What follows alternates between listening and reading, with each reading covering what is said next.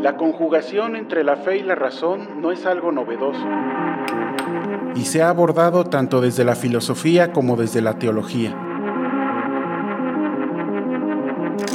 Para Juan Pablo II, fe y razón conviven juntas, dado que ambas son modos de los que el hombre dispone para entender mejor los caminos de Dios.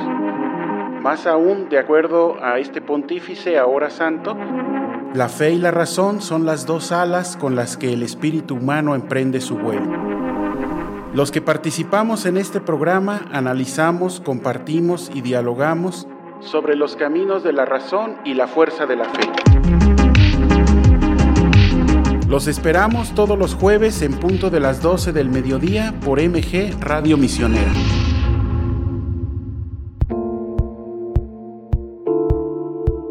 El día de hoy nos acompaña nuevamente el maestro Jorge Luis Ortiz Rivera de la Universidad Intercontinental que estuvo con nosotros la semana pasada. Muchas gracias, maestro Jorge Luis, por eh, tu presencia nuevamente aquí con nosotros. No, al contrario, pensé que no me iban a aguantar. Gracias por la nueva invitación, muy amable. Pues el, día de hoy el maestro Jorge Luis nos va a estar eh, compartiendo el tema, vamos a estar discutiendo en derredor de este tema, revalorar la tradición de la iglesia en medio del cambio y la transformación estructural. Me parece que es un tema muy, muy novedoso, contemporáneo, muy en boga y que tiene muchos, eh, muchas aristas desde las cuales podemos abordar esta problemática. Pero bueno, eh, les recuerdo eh, primero formalmente que el maestro Jorge Luis Ortiz Rivera es licenciado en Filosofía y maestro en Filosofía y Crítica de la Cultura por la Universidad Intercontinental.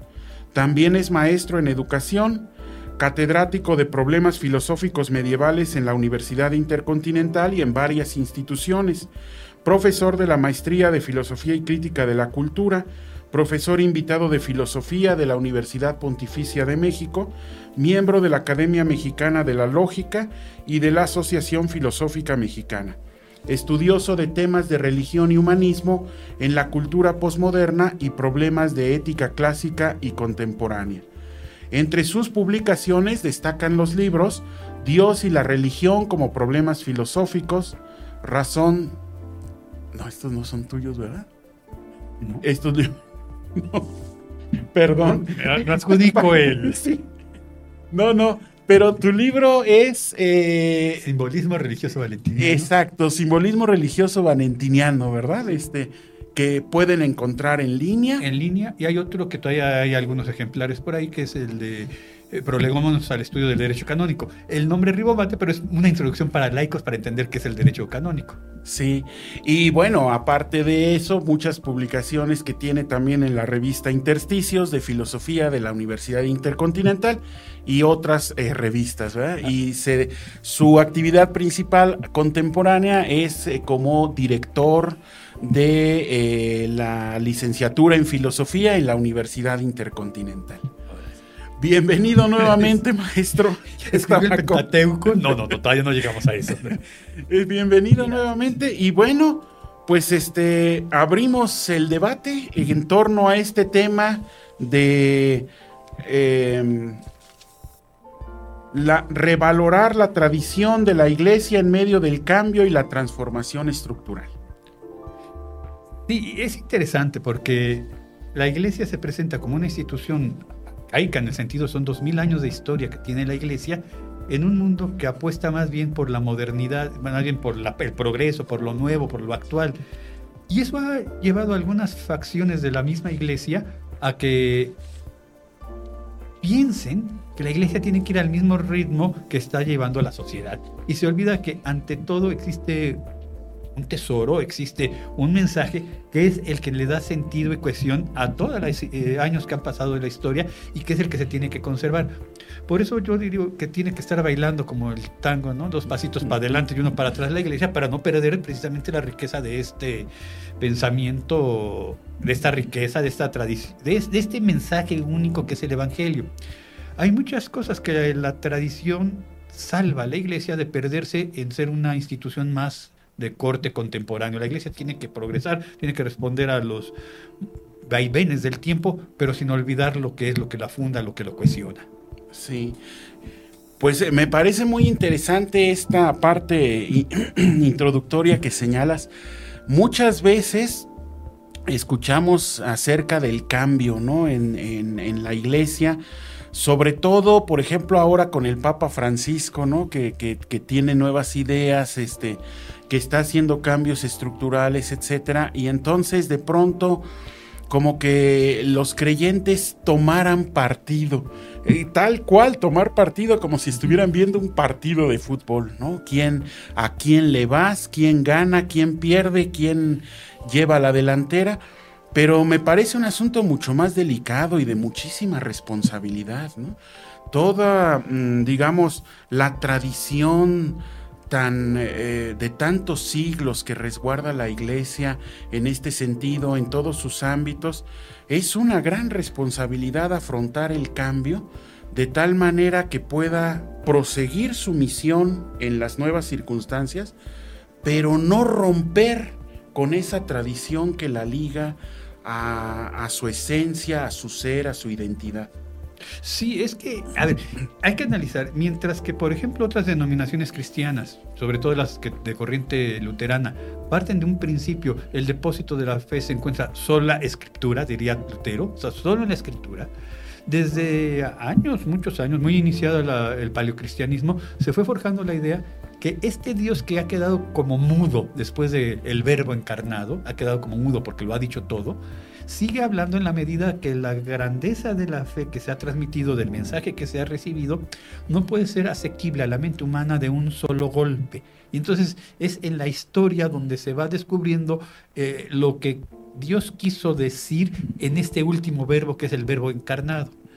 Eh, por eso las fuentes de la fe para la Iglesia Católica sí es la Sagrada Escritura, pero también es la tradición y el magisterio. Ahorita estamos en este segundo punto de fuente, en esta segunda fuente de revelación que tiene la, iglesia, la tradición como un elemento de lo que no está escrito en la Sagrada Escritura, pero que tuvo conciencia desde sus inicios en la iglesia, el pueblo de Dios, el census fidei. ¿no? Hay, hay, una sensación, census, el sentido de los fieles.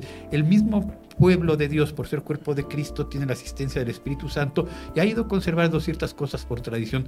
Ahora, el problema que decías tú ahorita, vamos a agarrarnos en un ring. A ver, Francisco lleva dos caídas sin límite de tiempo contra Burke, el cartel Burke de Alemania, que el que presenta, digamos, el lado, en este caso, ya no eh, progresista, al contrario, es la, defensa de la tradición ultranza del cardenal Burke. Es, no sé si has visto sus videos, a un año apenas, hace un año, todavía celebrando misa con estas capas que antes los cardenales tenían como de 15 metros, que lo tienen que ir eh, quitándole la capa para revestirlos al estilo antiguo. Y hay una, una ala cristiana que está añorando por esta tradición. Los cambios estructurales pueden ser válidos porque son al fin y al cabo accidentales, no es la esencia del cristianismo, pero la mayoría de las personas se, cansa por lo, se casan con lo accidental porque es lo que es su área de confort, su sentimiento de seguridad. Siempre ha sucedido así, no me muevan el piso para no marearme, pero en realidad en esta lucha de tres caídas sin límite de tiempo, habrá que recordar que solo estamos hablando ahorita de uno de los elementos, que es la tradición. Lo, hay que conservar el depósito de la fe de la Sagrada Escritura, ya que hay que atender a esta interpretación que hace el magisterio. Si no, no estamos en la Iglesia Católica. Son las tres fuentes que descubre el pensamiento católico. Sí, sí, muy importante destacar esto, ¿no? Habrá elementos eh, que pertenecen al ámbito de la dogmática, de la doctrina, que no pueden ser tocados, ¿no? Que el día que se toquen, se toca ya la esencia y pues como dicen, ¿no? Apaga y vámonos porque esto se acabó.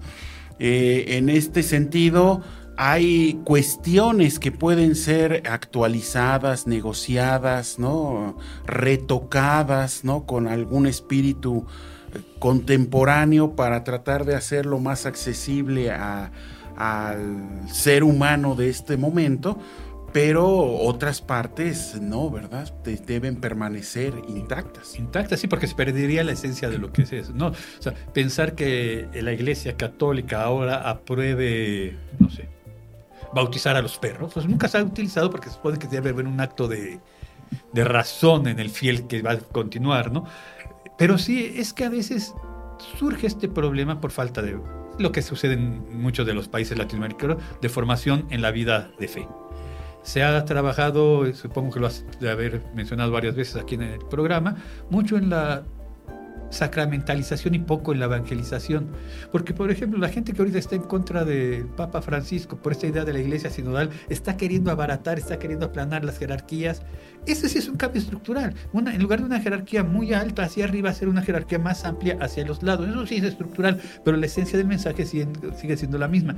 Y la gente que no que quiere cooperar se olvida que la idea de la sinodalidad hacia los lados, pues estaba ya presente y estoy hablando del siglo segundo, tercero tal vez, en la idea de San Cipriano, cuando hablaba de que cuando haya un problema en la iglesia, que los presbíteros se unan junto con el pueblo y entre todos decidan lo que hay que hacer. Entonces imagínate, es el inicio del siglo segundo, todavía está viviendo las persecuciones, todavía está no se ha definido la fe en su exactitud en el concilio de Nicea y en el Constantinopla, y sin embargo ya hay esta intuición de se trabaja juntos, que los ancianos, pues, presbíteros en griego quiere decir anciano, que los ancianos, los que son fuertes en la fe, se reúnan con el resto del pueblo para trabajar. Y estamos hablando de una tradición antiquísima que se fue olvidando por azares de la historia, la iglesia va respondiendo a los modelos de la historia durante la Edad Media y que ahora se intenta recuperar, no se está en sentido estricto, no se está haciendo algo nuevo, sino regresando a los orígenes, ¿no? Que a veces el, lo nuevo puede ser también regresar a los orígenes. Sí, esa, esa idea me parece muy valiosa, ¿no? Este, regresar a esos orígenes es regresar al sentido primigenio, es regresar a esa eh, a revalorar ¿no? en toda su dimensión elementos que en la cotidianidad de la existencia a través de la historia como que se van haciendo parte del paisaje, se vuelven ordinarios y ya ni siquiera se ve que están ahí, ¿no? Presentes.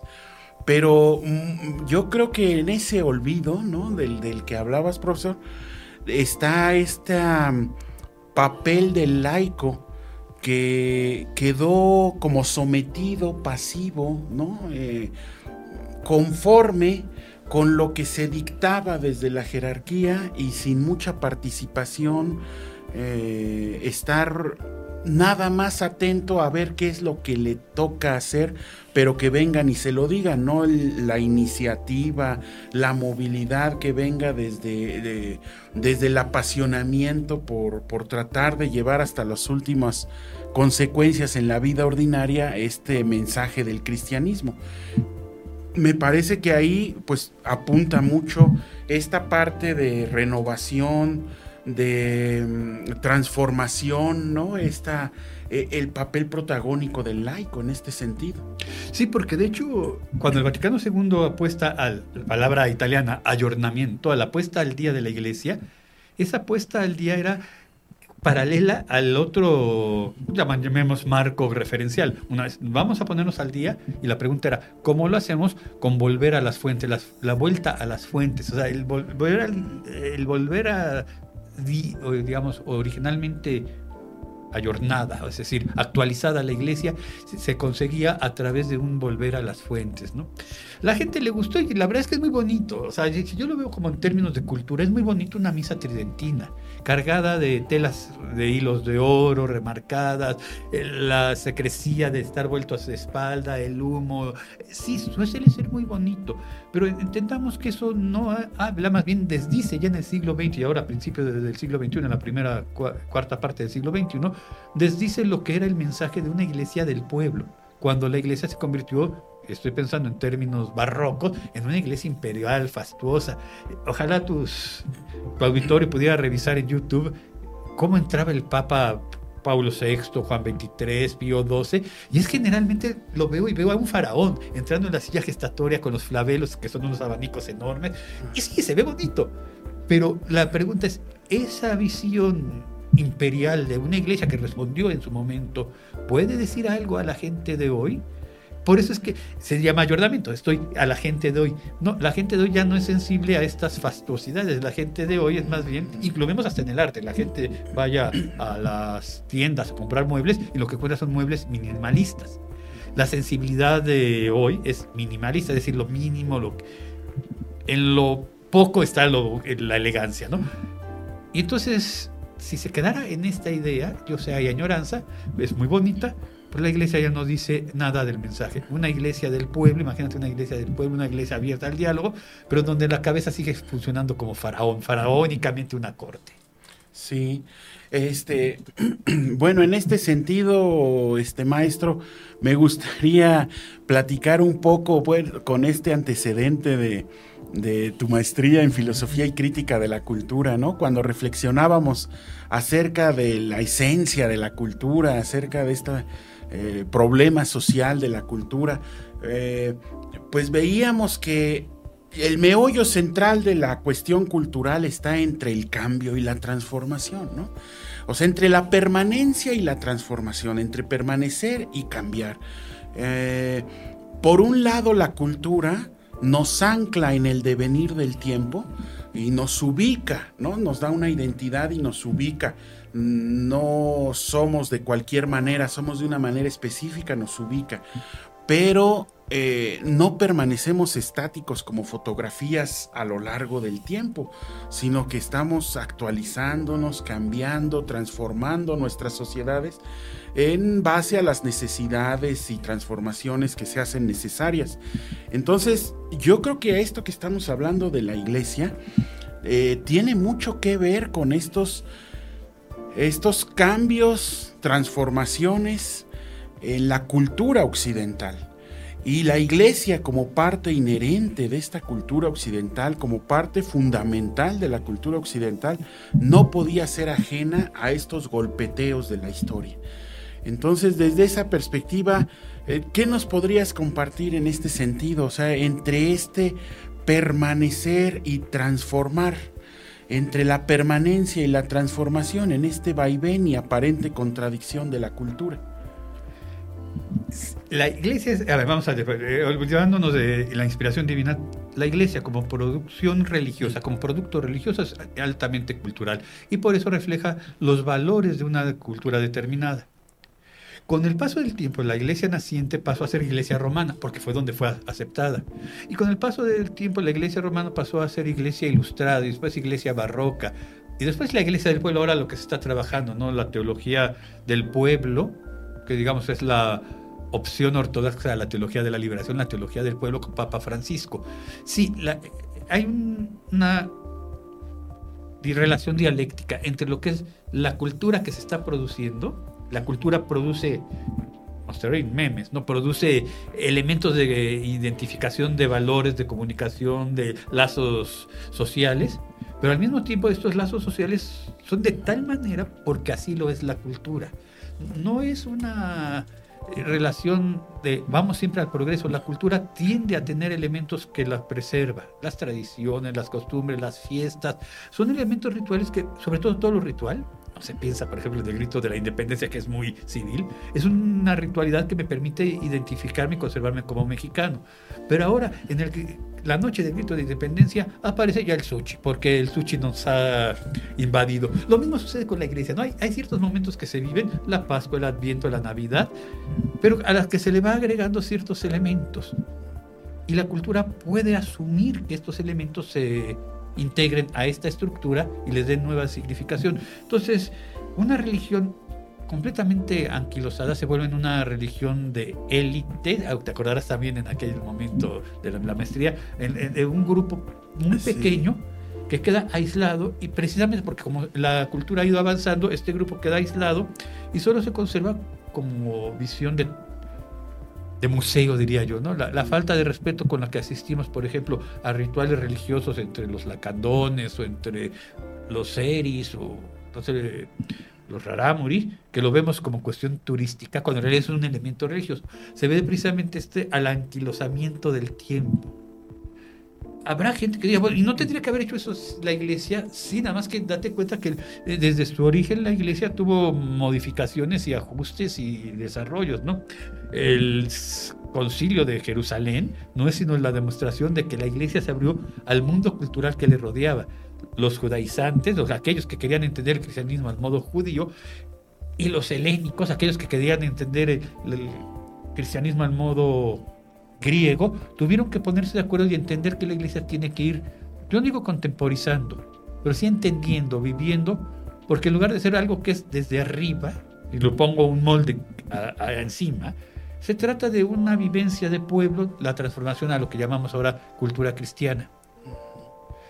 Hace rato mencionabas esta idea del laico que dejó que todo el mundo le dijera lo que tenía que hacer, hasta que nos dimos cuenta que la iglesia es una iglesia mayoritariamente laica. Y por eso la acción, la defensa, la actividad, la promoción es ante todo laica las minorías de los clérigos, la minoría de los consagrados en la vida religiosa o en la vida eh, secular, pero consagrados, no es capaz de transformar al mundo si no es desde lo que es el pueblo, pero hablando en términos grandes, ¿no? los laicos trabajando que logran crear una cultura cristiana, una cultura que reserva, bueno, que preserva los valores, pero que entiende esos valores en la cotidianidad de, de la vida, ¿no? En donde trabajo, en donde me muevo, en cómo entiendo las lluvias, en cómo entiendo la cosecha, sí, pero es el laico. Y el momento festivo sería ya el rito, el ritual. Sí. Eh, bueno, escuchándote y con todos estos ejemplos, ¿no? Me viene a la mente este eh, Luis Duch, ¿no? Cuando habla de un extraño en nuestra casa, en su libro, y dice, este extraño en nuestra casa es Dios en el occidente, ¿no? Dios, una idea que se desgastó, dejó de ser presencia, se desgasta, entra en crisis, ¿no? Y bueno, eh, se combina con todo este mm, entorno o toda esta reflexión que surge en el entorno académico acerca de la posmodernidad. Eh, las, las brújulas se alocan un poco, ¿no? Ya no marcan al norte. Y entonces, en medio de este vértigo, ¿no? En medio de todo este vértigo, eh, es muy delicado esta cuestión de la tradición y la transformación. O sea, hasta qué punto la tradición sigue siendo punto de referencia y anclaje de continuidad, pero a la vez que no sea un lastre que nos arrastre al fondo para no darnos la libertad de poder transformar y recrearnos en las nuevas situaciones. Es que ahí el modelo, ¿no? lo que decías al principio, ¿no? en este cuadrilátero de pleitos son las polarizaciones de visiones hay unas cosas accesorias que se pueden eliminar, no me extrañaré, pero se pueden eliminar. Hay otros elementos que se tienen que conservar, porque si no se pierde la esencia de lo que somos. Y al final se tiene que ir creando, diría yo así metafóricamente, el palpitar de la existencia de la vida cristiana en la actualidad.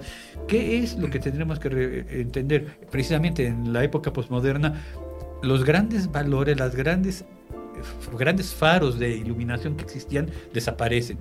Y la iglesia tendrá que volver a ser, y estoy citando aquí a Benedicto XVI, nuevamente catacumbal, ¿no? Una iglesia de catacumbas pequeñas que desde adentro de la tierra, las catacumbas para nuestros eh, escuchas que no lo comprendan, eran las alcantarillas de aquella época donde se tenían que refugiar los primeros cristianos en, época de persecución y desde donde en esas alcantarillas, por llamarlo de alguna manera, se celebraban los misterios de la fe para iluminar el resto y la gente salía de las alcantarillas en una especie de arca de Noé, ¿no? O sea, después de, los, de la lluvia, del lodo, del vaivén de los tiempos, salían a vivir su vida cotidiana.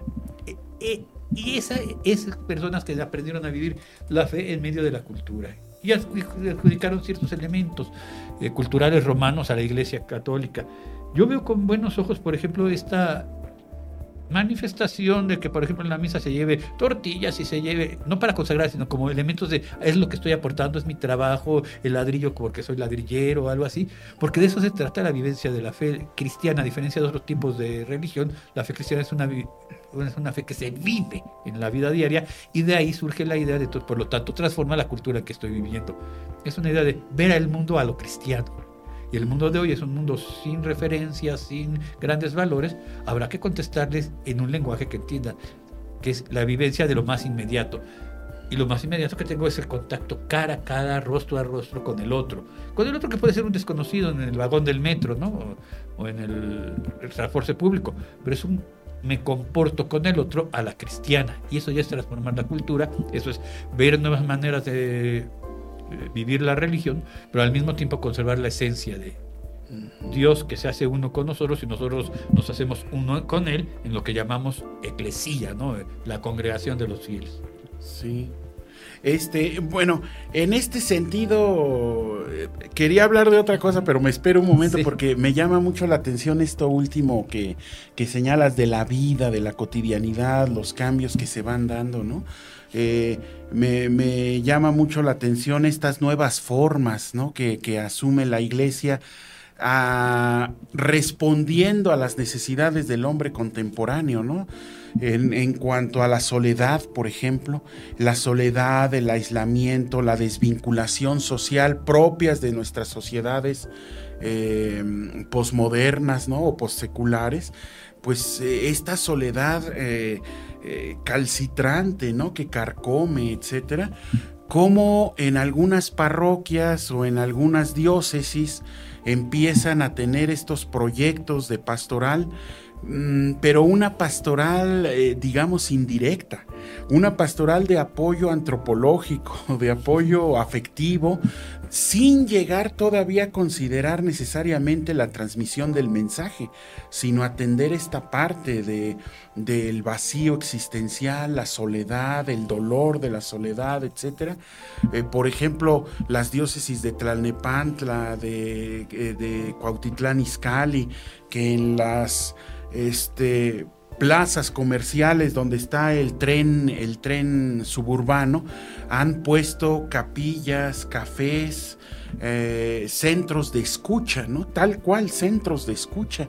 No tanto para confesarse ni dirección espiritual, no, sino más allá de la adscripción al cristianismo, centro de escucha. Estoy aquí para escucharte, para curar un poco tu soledad, ¿no? Estos cafés que tienen la finalidad de aglutinar a la gente, etcétera, pues me llama mucho la atención, ¿no? Pues yo creo que es una forma muy contemporánea, muy de ayornamiento, como decías, de, ver el problema, eh, pues de, de el otro en la evangelización, que implica ver su persona y sus dolencias incluso antes de transmitir el mensaje.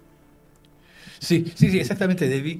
como decimos, la vivencia de todos los días. Yo lo que veo grandioso es esta idea de junto a la iglesia, y esto es tradicional, pero no se ha fijado con gran importancia, junto a la iglesia, en el salón parroquial o en los terrenos de la iglesia, está la psicóloga, está el dentista, está el dispensario, que es como que el contacto directo con la realidad humana sufriente, en este caso de gente pobre que requiere ciertas atenciones eh, económicamente cobradas, muy baratas, pero que hace presente la vida de la iglesia de no es la vida del rito, no es la vida litúrgica lo que nos distingue como cristiano, es esta cercanía, como que decías tú con el otro, ¿no? La gente que no tiene dónde ir a pagar una terapia, a lo mejor va al dispensario de esos centros de escucha que estás mencionando. Y de esta manera el cristianismo vuelve a su origen, y eso es la tradición. El origen del cristianismo fue una cultura que se presentó como contracultura en el mundo helénico siendo contracultura en el mundo posmoderno, es contra el aislamiento, contra la soledad, contra la falta de cercanía, el cristianismo vuelve a ser contracultura. Y es la contracultura de estoy aquí, te acompaño, te acerco. E incidentalmente te hablaré de lo que creo, incidentalmente, porque no puedo negar que lo estoy creyendo. Pero no es la condición sine qua non, ¿no? Digamos, tú recordarás los detractores de Madre Teresa de Calcuta, cuando la canonizaron, lo primero que decía, pues es que obligaba a la gente a ser cristiana para ser atendida. Y no es, no es que obligara, es en el trabajo diario, en el recibirlos, iban haciendo cristianos. Sí.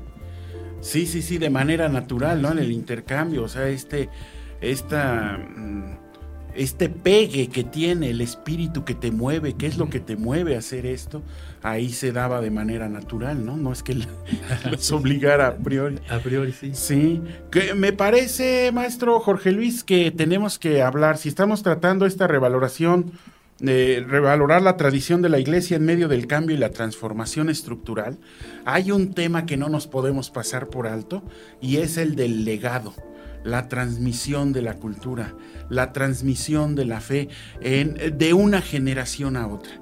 ¿no? De una generación a otra, ¿no? De padres a hijos, abuelos a nietos. Es para las personas. Pero que esto institucionalmente, fuera del ámbito familiar, pues queda condensado en la educación, ¿no? Espacio en el que te has desarrollado desde hace tantísimos años y que, bueno, en muy diversos foros has compartido tanto con eh, tanto con laicos como consagrados, ¿no? Esta, esta cuestión.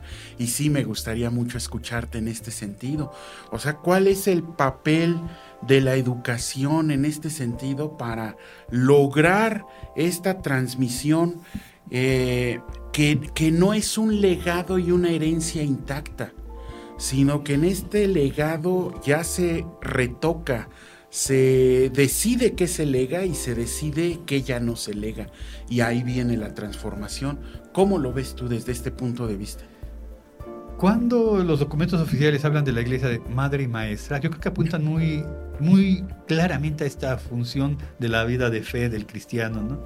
Ante todo, transmito una manera de entender al mundo porque la he vivido como sí, como propia, como heredada, pero también porque la he vivido como realmente importante y válida para mí en esta existencia y por eso soy capaz de transmitírselo a, las nuevas generaciones.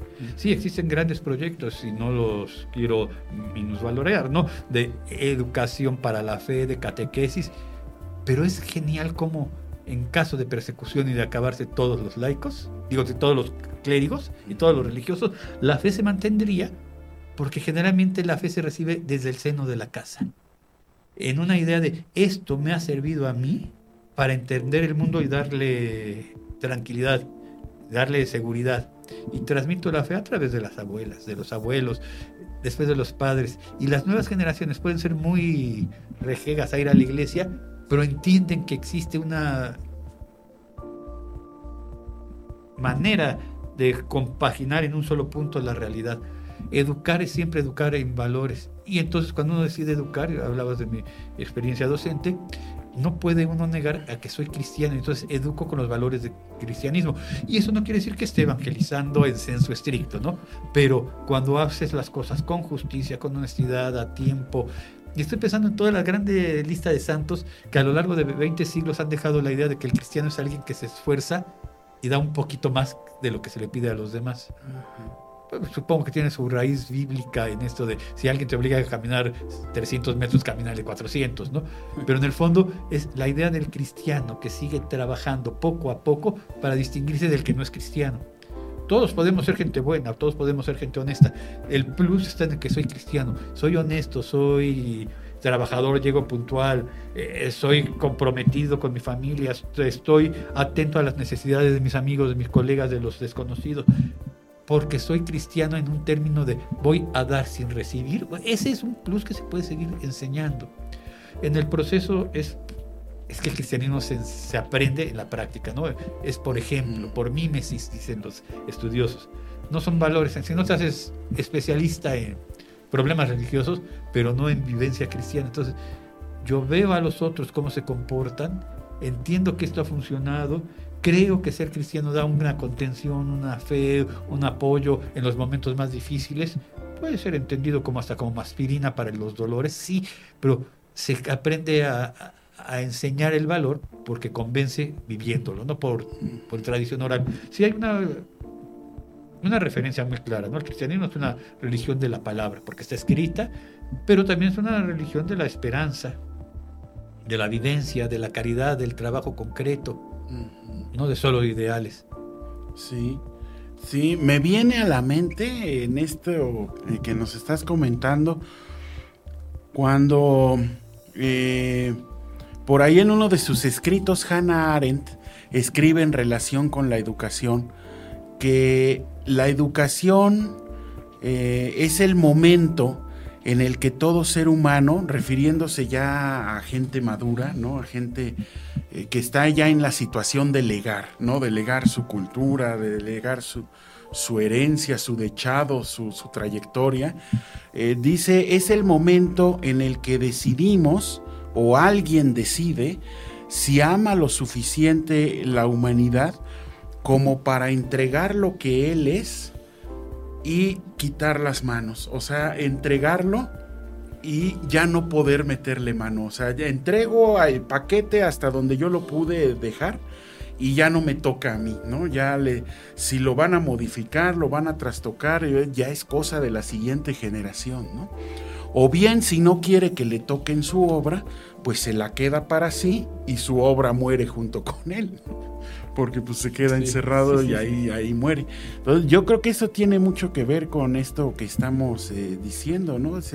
esta forma, o sea, la forma en que la siguiente generación acepta eh, lo que se le ha legado tiene que ver también con partes que se aceptan y partes que ya no o que se transforman o que hay pero o que hay necesidad de alguna renovación.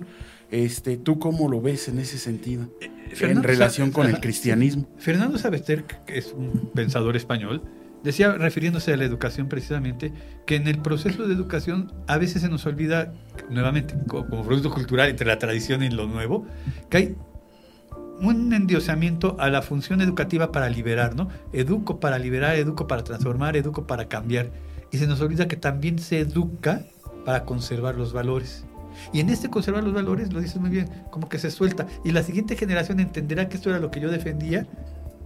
Y la triste no, triste, pues la realidad tal cual que cristianos es la triste. Y la realidad es que uno tiene que pensar que lo harán bien, lo harán bien, ¿no? En una familia, después de tantos sombrerazos, serán hombres de bien, pero es una apuesta de esperanza. En la educación, al ciclo escolar, terminaré diciendo, pues no di todo el programa, no enseñé todo, lo que le enseñé espero que lo hayan comprendido, pero al final estas disidencias van haciendo que vayan cambiando las cosas. Este juego entre el conservo y al mismo tiempo libera de la educación es parte esencial de cómo se vive la fe. La iglesia puede, dice, hay transformaciones estructurales, sí puede hacer transformaciones estructurales. Tendría que hacerlo. Yo creo que lo que nos ha demostrado la, eh, el contacto directo con la realidad, lo que no se mueve es porque está muerto si la vivencia sigue siendo algo bueno, antes de que apeste hay que mover las aguas, ¿no? Y, es interesante, tú tienes pecera, yo tengo pecera, y me, tengo, me he dado cuenta que mientras tenga su oxígeno que la está moviendo, el agua, salvo que se evapore, pues, el agua se conserva y nunca se pudre. Esta efervescencia de la bombita de aire en la pecera provoca que el agua siga siendo un agua apta para la vida querer conservar incólume, inmovible, la tradición familiar. Sí, sí era la tradición familiar de la cena navideña, pero al menos de momento apareció el horno de microondas, ¿no? Entonces ya calentamos el horno de microondas, ya no al horno normal, ya no a la leña. Y de repente apareció el pan bimbo, ya no el bolillo. Perdón, ya pues dije una comercial, pues es lo de menos, estamos en internet, ¿no? El pan de caja, el pan de español, ¿no? Y, de repente aparece cosas que van modificando, así es con la iglesia, yo creo, y con la educación. La más hermosa experiencia de ser docente es cuando digo, hasta aquí llegué y ahora veo cómo le hagas tú. que será un gran trabajo. El tú, creación personal tuya, yo ya te tuve un año, un semestre, un cuatrimestre, lo que sea, y después veré lo que hagas tú con lo que hemos aportado. Sí. Sí, bueno, y es una de las grandes satisfacciones ¿no? del maestro en medio de tanta aridez y, desavenencias, ¿no? Cuando alguien te dice, pues no soy el mismo cuando entré a tu clase que cuando salgo, ¿no? Hago un cambio, algo, algo bueno queda.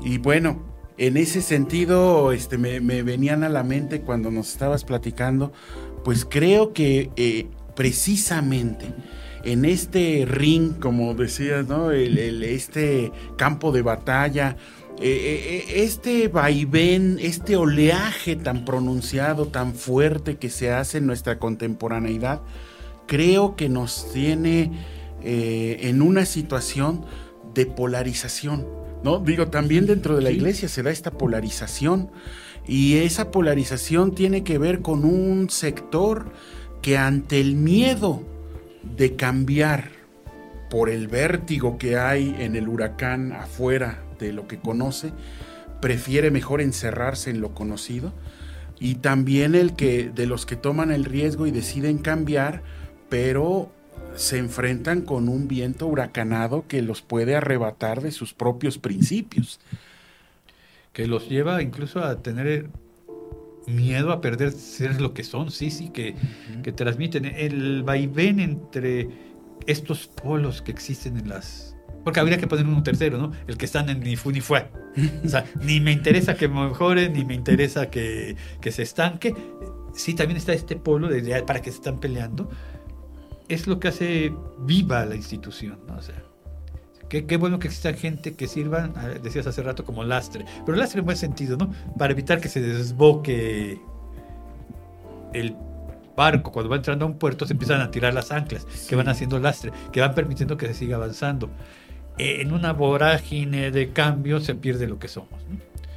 Pero también hace falta entender que si no se adecuan los, lo accesorio, sigo, sigo diciendo, lo accesorio, lo accidental, lo que es estructural, o sea, cómo acomodamos la realidad, no lo que es esencial, no lo que es sustancial, sino lo, lo estructural, corremos el riesgo, sí, de efectivamente de ser mudos. Cuando se ha dejado de existir en una cultura de libro y se empezó a hacer una cultura de imagen, un libro sin imágenes ya no dice nada a la gente. Estoy hablando en términos educativos, ¿no? Sí.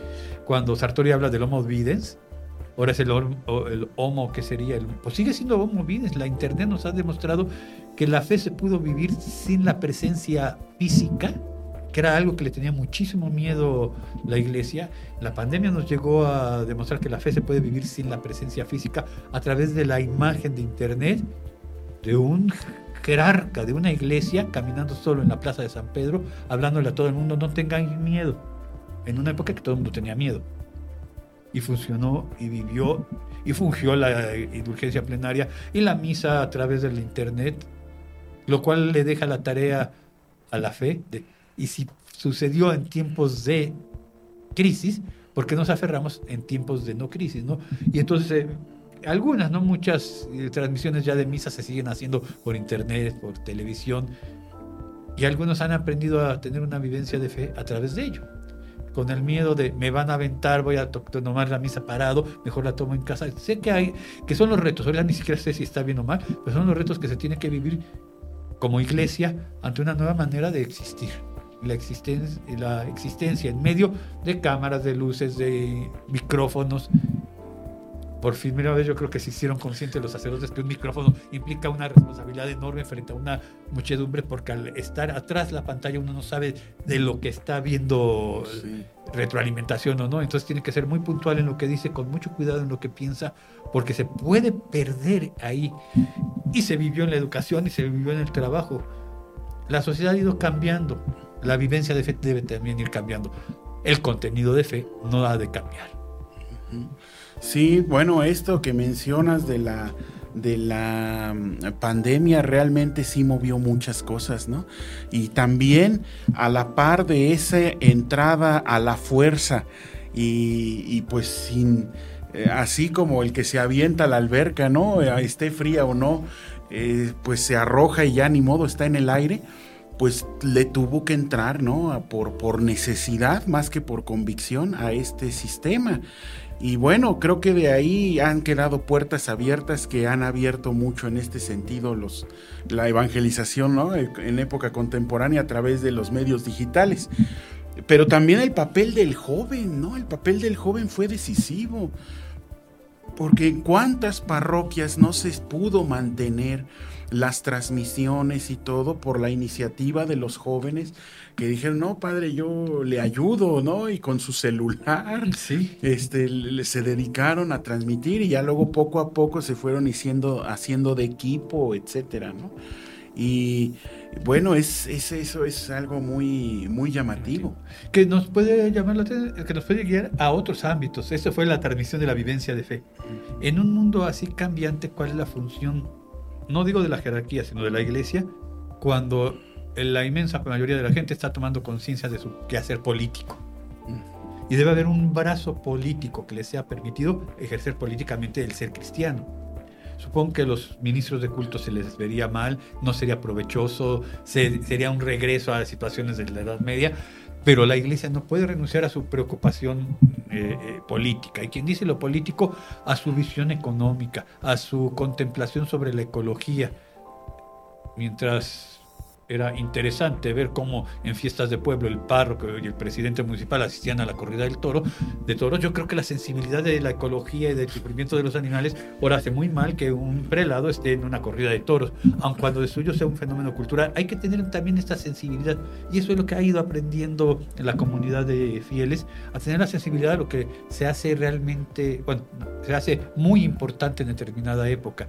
¿Qué, ¿Qué, tiene que decir la iglesia fuera del templo? Por eso es la idea de la iglesia en salida, que muchos los tomaron de, ay, la iglesia en salida es moderna. No, la iglesia en salida también es salir a ver qué dice la gente, cómo entiende la gente, cuáles son los valores culturales. Y si la gente está preocupada por el derecho de los animales, ¿por qué la iglesia está callada? Y ahí tienes la encíclica frate, este, y todas las de Papa Francisco, que hablan acerca de una comprensión ecológica de la sí. sí.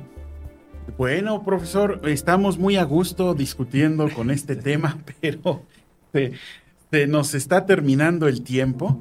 Y bueno, este, quisiera recordarle a, nuestros escuchas que este, pueden seguir todos nuestros podcasts a través de Spotify, de Google Podcast o de Apple Podcast, también en TikTok nos pueden buscar como Misioneros de Guadalupe o descargar la aplicación MG Online. También recuerden que pues pueden escuchar este programa en vivo a través de MG Radio Misionera los jueves en punto del mediodía.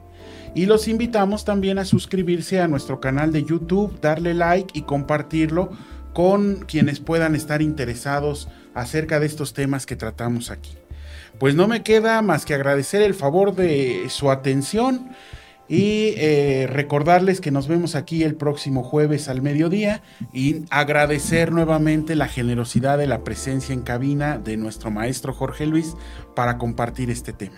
Muchas gracias Ramiro, gracias a todos por su compañía.